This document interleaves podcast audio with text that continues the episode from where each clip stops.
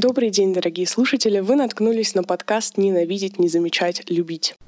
Здесь мы говорим о различных социальных конфликтах, которые повлияли на мировую историю и во многом определили развитие общества. Меня зовут Лада, и я ведущая этого подкаста, но я тут не одна. Меня зовут Тая, и мы студентки-социологи. Данный проект «Ненавидеть, не замечать, любить» — это наша проба пера на научном поприще, попытка разобраться в важных вопросах об обществе, прошлого и настоящего, а также, конечно, показать вам ту социологию, которую видим мы и которая нам очень нравится.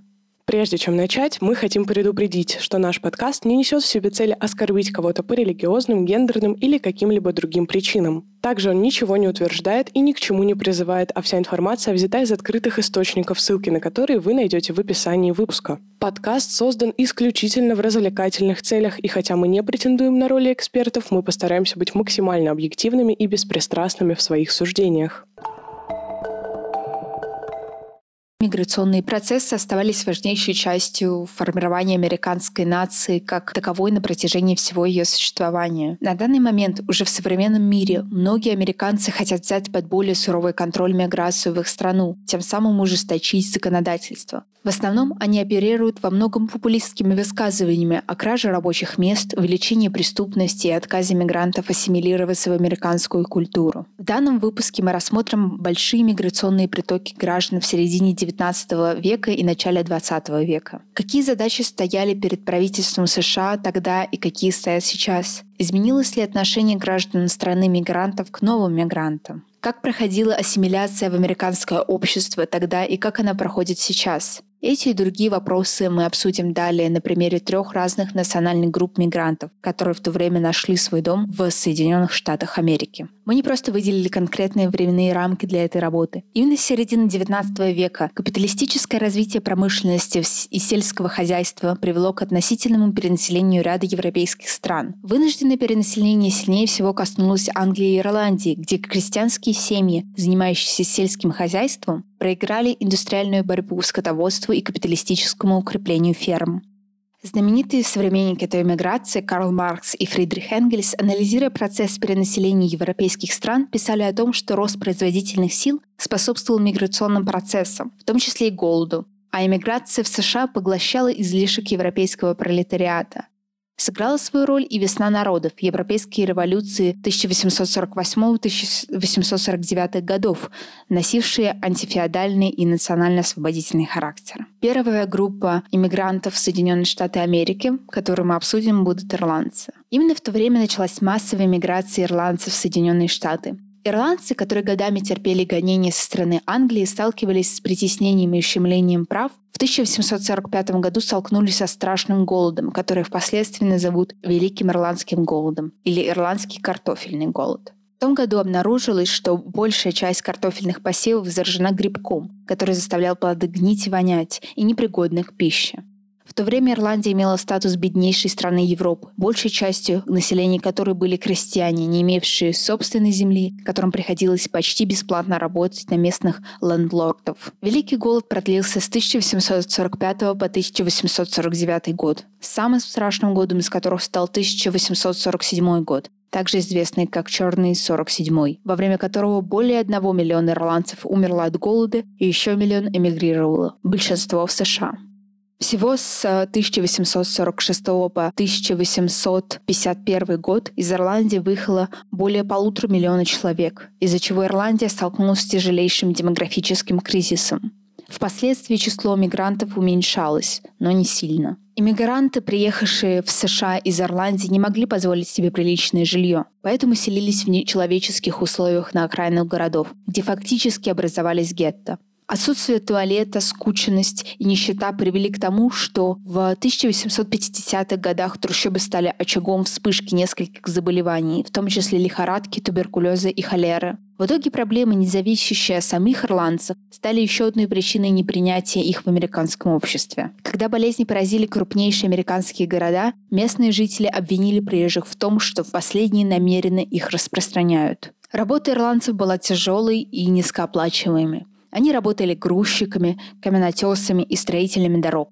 Зачастую иммигранты второй волны работали на уже обосновавшихся в Америке ирландцев, и вторые нередко отказывались платить или вообще выгоняли с работы. У женщин условия были лучше. Многие работали служанками и бесплатно питались у хозяев. Ирландки, которым повезло меньше, работали проститутками.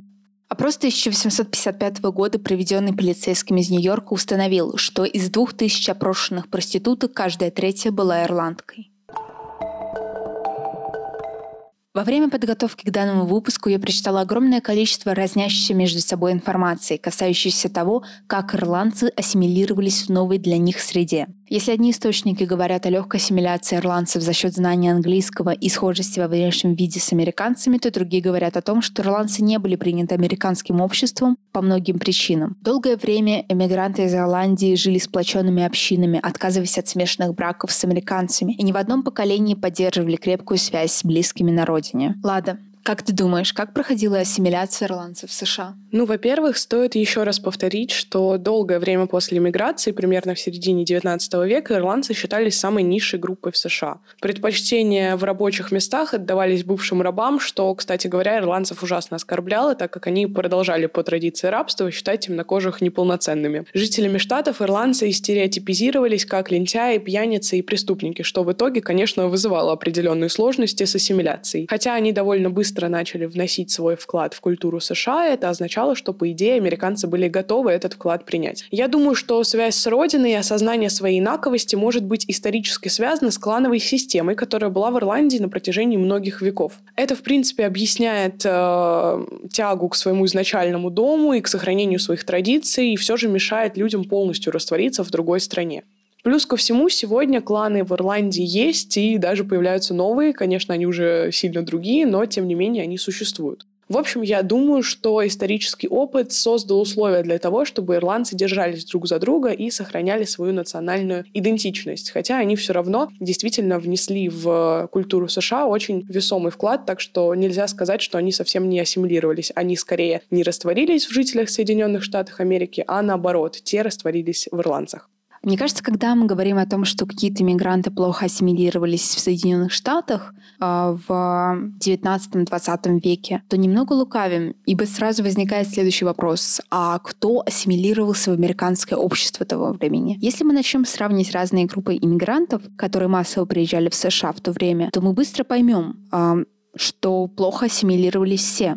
Дело было не только в предрассудках, ксенофобии и неком национализме общества того времени, но и в отсутствии путей для иммигранта без проблем стать полностью функционирующей ячейкой общества в новом для него месте. Сейчас во многих странах Запада существуют диаспоры разных национальностей. Иммигранты, которые, с одной стороны, стали полноценными гражданами, а с другой продолжают бороться за свою идентичность, общность, культуру и язык. Существование таких диаспор никак не порицается или осуждается, по крайней мере, подавляющим большинством который не придерживается исключительно консервативных взглядов. Тогда такое нейтральное отношение к иммигрантам было невозможно. Соответственно, и ассимиляция имела жестко принудительный характер. Но и в то же время усилия иммигрантов влиться в новую среду оставались незамеченными, и приезжие так и оставались приезжими.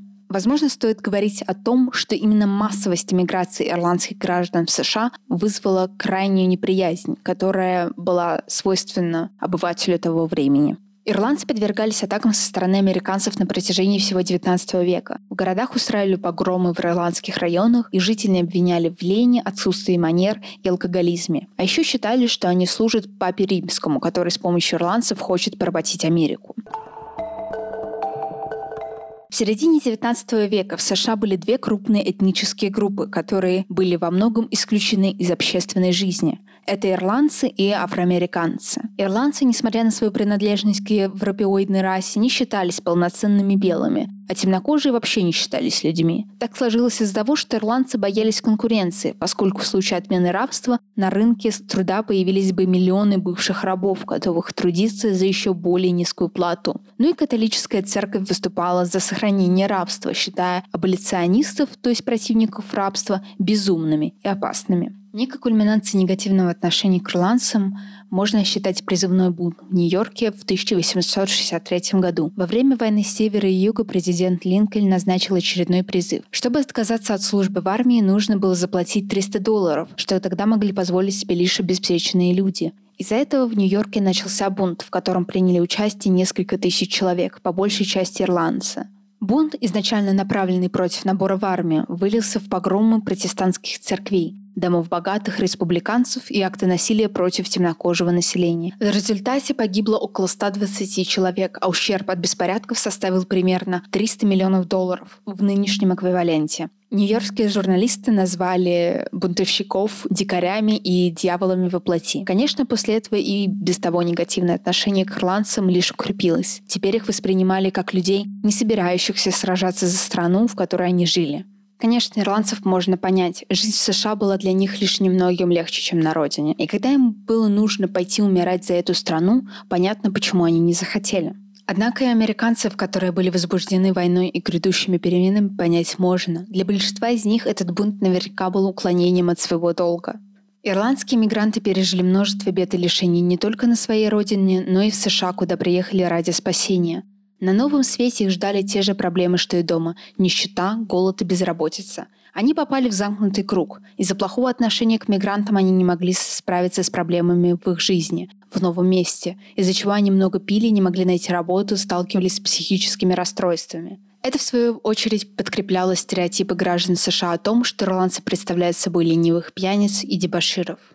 Жизнь ирландских мигрантов в США часто становилась сюжетом для сценариев голливудского кинематографа. Бруклин, банды Нью-Йорка в Америке — это одни из многих примеров таких картин. История ирландской миграции имела огромное экономическое, социальное и культурное значение как для Ирландии, так и для США. Следующей группой иммигрантов в США, которую мы рассмотрим, будут выходцы из Китая. Причины иммиграции китайцев в США довольно просты, но серьезны. Высокие налоги после поражения в опиумных войнах, нехватка земли и политическая нестабильность. Первые китайские мигранты появились в США в 1820 году. В 1852 году их число достигло 25 тысяч человек, а в 1880 году – 105 тысяч человек. Большинство из них проживали на западном побережье страны и происходили из китайской провинции Гуандун. В 1862 году был ратифицирован американо-китайский договор Бурлингейма. Впоследствии он был пересмотрен в 1880 году, который разрешал свободную миграцию между двумя странами. В результате только между 70-ми и 80-ми годами XIX века из Китая в США прибыли практически 140 тысяч человек. После строительства основных дорог китайское население стало заниматься сельским хозяйством, снабжая рынки страны продуктами питания. Китайцы, в отличие от белых и выходцев из Африки, не имели права получения гражданства США. В 1882 году в США был был принят акт об исключении китайцев, который запретил ввоз китайских рабочих в Штаты. На торговцев он не распространялся. А все люди, которые прибыли в страну легально, могли вернуться на родину или оставаться при условии получения личных документов. В 1943 году был принят закон Магнусона, отменявший акт об исключении китайцев и впервые в истории США разрешавший им натурализацию. До этого гражданами США китайского происхождения были только уроженцы США и их потомки. В 1950-70 году большинство китайских иммигрантов были выходцами из Гонконга и Тайваня, хотя среди них было немало уроженцев материкового Китая. Китайская иммиграция в США не была однородной. Джон Рэндольф Такер в статье для North American Review в 1884 году писал, что большинство из 100 тысяч иммигрантов из Китая поселились на западе США, в штатах Калифорния, Невада, Орегон и территории Вашингтон. В то время была распространена расовая неприязнь к ним в вышеупомянутой статье автор пишет также об азиатских иммигрантах. Цитата. «Азиатская раса, чуждая по крови, привычкам и цивилизации». Первые китайские рабочие в Вайоминге устраивались на работу в дорожно-ремонтные бригады на железную дорогу компании Union Pacific Company. Вскоре они стали составлять значительную часть рабочих этой компании на железнодорожных путях и угольных шахтах от Ларами до Эванстона. Бунт, про который сейчас пойдет речь, произошел в результате наложившихся расовой нетерпимости и общего негодования по поводу политики вышеупомянутой компании Union Pacific. В годы, предшествующие резне в Рок-Спрингсе, ввоз на территорию США китайской рабочей силы был охарактеризован несколькими изданиями как система худшая, чем рабство. Белые рабочие в Рок-Спрингсе, среди которых в основном были шведские, валийские, ирландские и корнуэльские иммигранты полагали, что низкая оплата труда китайцев повлияла и на снижение их заработной платы тоже, и этим были недовольны. Китайцы в Рок-Спрингсе хорошо знали об отношении к ним со стороны белых рабочих, однако не предпринимали никаких мер предосторожности, так как не предполагали, что расовая неприязнь приведет в итоге к столкновению. До 1875 года на угольных шахтах в Рок-Спрингсе Рок-Спрингсе работали только белые рабочие, но после того, как они устроили забастовку, компания Union Pacific заменила их китайскими штрихбрейхерами через две недели после забастовки. В выпуске нашего подкаста про расовую сегрегацию было приведено значение слова штрихбрейхер. Это человек, который работает во время забастовки. Компания продолжила добычу угля с 50 белыми рабочими и 150 китайцами. Чем больше китайских рабочих прибывало в Рок-Спрингс, тем более негативное отношение к ним было среди белых рабочих. К моменту, когда произошла резня, на шахтах Рок-Спрингса работало 150 белых и 331 китайский рабочий. За два года до мятежа в Рок-Спрингсе был обустроен город белых, буквально White Man's Town. В августе 1885 года были напечатаны материалы, в которых требовалось изгнание китайских рабочих из Рок-Спрингса. А за день до событий 1 сентября 1885 года в Рок-Спрингсе состоялось собрание по поводу китайских иммигрантов. По слухам, той ночью китайцам было сделано несколько угроз о расправе. 2 сентября 1885 года в 7 часов утра 10 белых мужчин в обычной одежде и шахтерских спецовках пришли к Рок-Спрингской угольной шахте номер 6. Они заявили, что китайские рабочие не имеют никакого права работать в этой шахте, потому что в ней было наибольшее количество угля. Зарплаты шахтерам, кстати говоря, тогда варьировались как раз в зависимости от количества добытого угля. Завязалась драка, и двое китайских рабочих были сильно избиты. После этого белые рабочие покинули шахту. После остановки работы на шестой шахте около города стало собираться большое количество белых рабочих. Они выдвинулись к городу вдоль железной дороги с огнестрельным оружием в руках. Среди белых шахтеров были те, кто предпочел пойти в салуны, а не присоединиться к группе. Однако к двум часам дня все салуны и бакалейщики были закрыты по рекомендации сотрудников Union Pacific. Таким образом, группа из 150 человек, вооруженных винчестерами, пошла к китайскому кварталу в Рок-Спрингсе. Они разделились на две части и вошли в китайский квартал со стороны разных мостов. По словам китайских рабочих, первые выстрелы были сделаны группой в насосной станции, за ними последовали выстрелы из-под навеса шахты. Был застрелен один китайский рабочий, однако остальные китайцы не бежали с места стрельбы. Согласно воспоминаниям очевидцев, представленных консулу Китая, имя первого убитого китайца было Лор Сунькит. Однако в официальном списке жертв он не значился, либо значился под другим именем. Почти сразу толпа начала наступление нападение на китайский квартал. Некоторые полили из ружей прямо на ходу. Меньшая группа белых шахтеров осталась на деревянном мосту, чтобы отрезать возможность китайцам для побега. К тому времени были убиты еще двое. Китайские рабочие, узнав о гибели целых трех человек, впали в страх и беспорядок. Выжившие китайцы описывали события китайскому консулу в Нью-Йорке следующим образом. Когда толпа встречала китайца, они останавливали его и, наведя на него оружие, спрашивали, есть ли у него револьвер, а затем приближались к нему и обыскивали, отбирая любые ценности, а затем отпускали. Некоторые бунтовщики Союзники позволяли китайцам уйти после того, как отбирали у него все золото и серебро, однако часть китайцев были избиты прикладами и лишь затем отпущены. Некоторые мятежники, когда они не могли остановить китайца, могли застрелить его, а затем обыскать. Некоторые не били китайцев, но отнимали у них все, а затем кричали, чтобы они быстро убирались. А некоторые, кто не принимал участие в избиениях и ограблениях китайцев, поддерживали бунтовщиков, громко смеясь, крича и аплодируя. Женщины из Рок-Спрингса собрались у деревянного моста и подбадривали мужчин. Две из присутствующих присутствующих женщин также стреляли в китайцев. Так как бунт затянулся до темного времени суток, китайские шахтеры спрятались на холмах и в траве. Вскоре все китайские дома были сожжены, всего было уничтожено 79 домов. Ущерб имуществу, принадлежавшему китайцам, составил около 147 тысяч долларов США. В итоге было убито 28 китайских рабочих и по меньшей мере 15 ранено. Существуют также другие предположения о количестве убитых в Рок-Спрингсе. По разным источникам более точными цифрами могут быть 40-50 человек, так как не были учтены многие пропавшие без вести. В ближайшие дни после бунта выжившие китайские мигранты бежали из Рок-Спрингса и были подобраны поездами компании Union Pacific. К 5 сентября почти все выжившие собрались в городке к западу от Рок-Спрингса. Однако и там они не были в безопасности, так как и там среди людей были сильны антикитайские настроения, и его жители угрожали убить и сжечь все всех китайцев.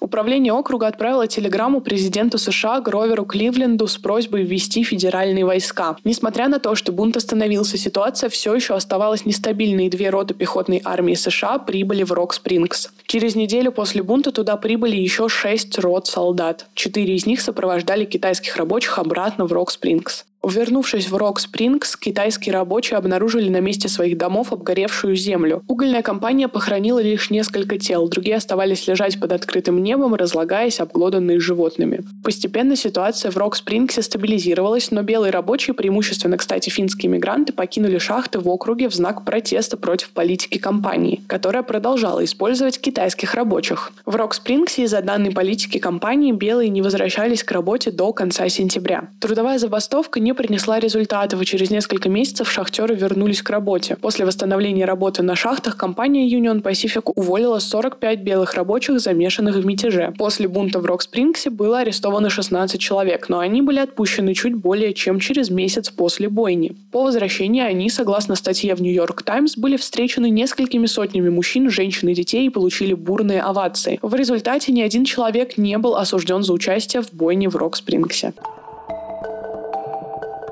Живущие за рубежом китайцы называются хуацао. В России проживает, по официальным данным переписи, чуть менее 20 тысяч китайцев, даже меньше, чем, например, поляков или курдов. Трамп ужесточил визовые правила для китайских студентов и рабочих. На миграции сказались и политика нулевого COVID китайского правительства, которая действовала до конца 2022 года. Были серьезно ограничены поездки из Китая. Однако подсчеты Института миграционной политики показывают, что в последние месяцы число прибывающих в США китайцев резко возросло. Сейчас Хуацао в Америке это третья по величине мигрантская группа после мексиканцев и индийцев. Всего же в Америке проживает 45 миллионов иммигрантов. Сейчас Китай главный источник иностранных студентов, обучающихся в американских вузах. В прошлом учебном году в США выучились практически 300 тысяч китайских студентов, большинство в сфере инженерии, математики или медицины. Многие возвращаются домой. Тысячи лучших молодых ученых из Китая, начиная с 2008 года, стали возвращаться из США домой. Китайские власти придумали программу «Тысяча молодых талантов». Защитив диссертации в Америке или другой западной стране, молодежь возвращалась в Китай на руководящие должности. Китайских мигрантов в США много, но встретишь их не везде. Половина китайцев живет в двух штатах – Нью-Йорке и Калифорнии, конкретно в Лос-Анджелесе.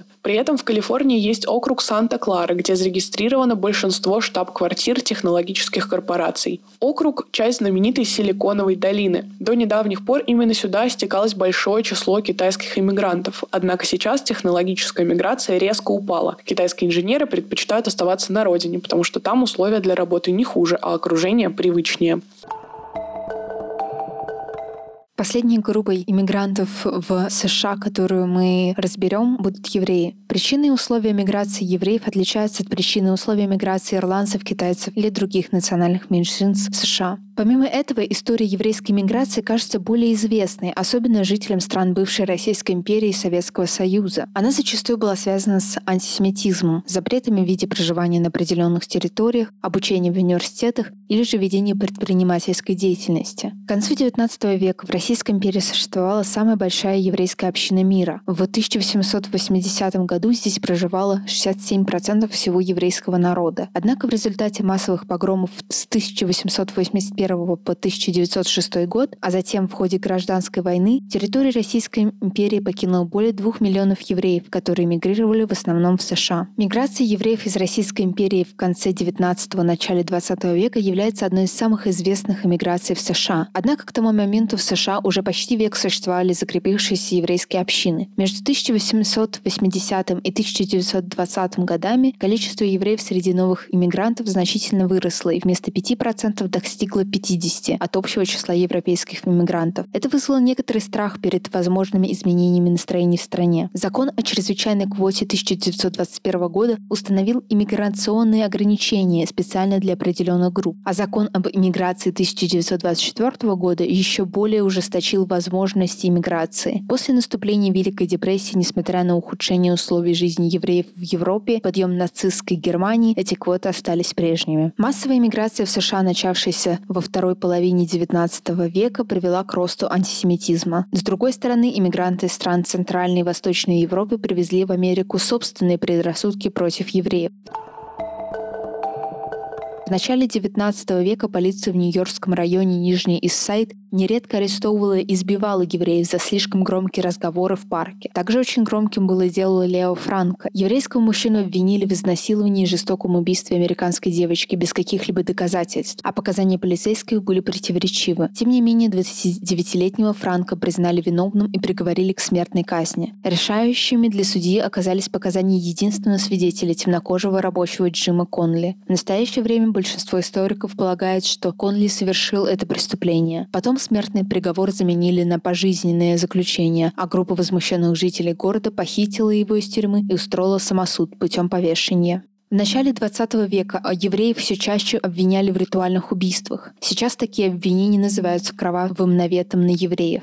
В 1910-х годах было четыре таких инцидента, но самым громким был случай в городке Массина в штате Нью-Йорк в 1928 году. Там исчезновение девочки, которая вскоре нашлась, вызвало разговор о похищении ее евреями. В течение двух недель после происшествия жители Массины бойкотировали еврейские магазины. Примерно в то время доля евреев в университетах США выросла, и были введены ограничения на прием евреев в университетах Соединенных Штатов. В середине и конце 1930-х годов вслед за усилением фашизма в Европе, приходом нацистов к власти в Германии и в США возникло множество ультраправых фашистских организаций. Была создана организация «Христианский фронт», члены которой выставляли пикеты у еврейских торговых заведений, расклеивали антисемитские афиши. Начались осквернения синагог, нападения на евреев, особенно в Нью-Йорке и Бостоне, где полицейские не вмешивались, поскольку только в Нью-Йорке 400 полицейских были членами Христианского фронта. Тогда говорили, говорили, величайшая опасность для этой страны — это еврейские власти влияния в кино, прессе, радио и правительстве. Вступление США во Вторую мировую войну усилило антисемитские настроения. Распространялись листовки, где утверждалось, что евреи гонят на нас войну, а сами не служат в армии, либо служат офицерами, что президент страны Франклин Рузвельт — еврей, что если вы не еврей, то вам не получить военного контракта, что евреи владеют 80% национального богатства страны. После окончания войны антисемитизм в США уменьшился. К началу 60-х годов были отменены последние процентные нормы в университетах США. На данный момент США является домом для более чем 6,5 миллионов евреев. По некоторым данным, численность еврейского населения в США превышает численность еврейского населения в Израиле.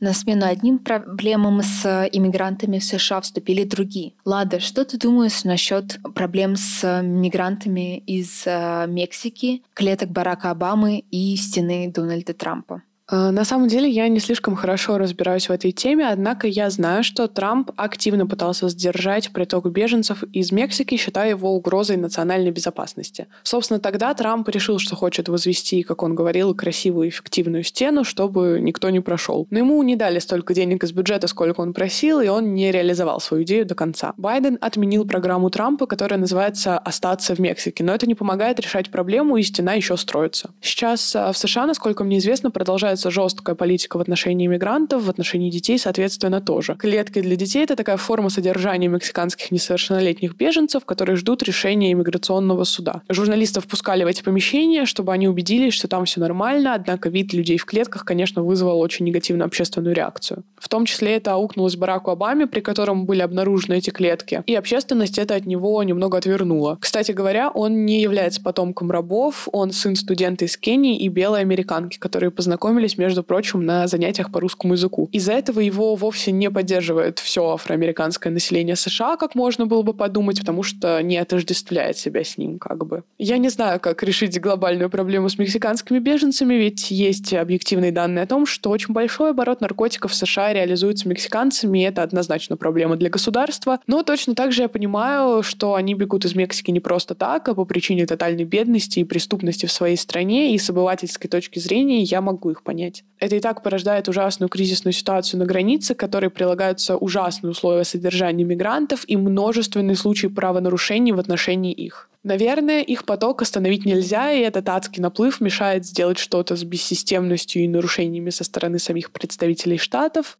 Тут я в таком же тупике, как и само правительство США. Я в целом согласна с тобой. Для меня эта тема крайне далека, и, к сожалению, большая часть источников информации по теме иммигрантов из Мексики зачастую никак не связаны с объективным обсуждением проблемы. Например, некоторые крайне левые источники информации не видят в этом проблему вообще. Это часто идет рука об руку с повесткой новостного издания в зависимости от того, кому оно принадлежит, республиканцу или демократу. В целом, как ты видишь будущее иммиграции в Соединенные Штаты? А, ну, как я уже говорила выше, касательно проблемы наплыва нелегальных иммигрантов, я не могу предложить решение. Но дело тут даже, насколько я понимаю, не только в нелегальности, а в том, что иммигрантов в принципе слишком много, и не только мексиканцев, и это создает проблемы для страны. Например, в Чикаго буквально вот недавно начались массовые выселения из шелтеров, и люди остаются на улицах, а в Центральном парке Нью-Йорка разбили палаточный лагерь для мигрантов. Это, конечно, ужасно не нравится местным жителям. Это, конечно, увеличивает случаи преступности, представляет э, банальное неудобство да, для граждан США, еще увеличивает налоговую нагрузку и отводит э, внимание власти от проблем обычных американцев. Это вызывает огромную негативную реакцию среди них и экономический коллапс. Так что я представляю, что в какой-то момент это может привести к банковскому кризису, который уже, кстати говоря, происходит, массовым недовольством и полной реформации экономики США. Насколько я знаю, у них сейчас миграционная проблема не единственная, хотя и очень важная, но в проблему нестабильности финансовой системы Штатов, наверное, мы углубляться сейчас не будем. Можно сказать, что обсуждение проблем иммиграции в Соединенные Штаты всегда будет актуально. По крайней мере, пока актуальна иммиграция в Соединенные Штаты. Мы постарались раскрыть эту тему с разных сторон, и сейчас думаем, что нужно подвести к концу наши рассуждения и поблагодарить вас за прослушивание. Оставляйте комментарии, оставляйте свое мнение, критикуйте. Спасибо большое за прослушивание. До свидания. До свидания.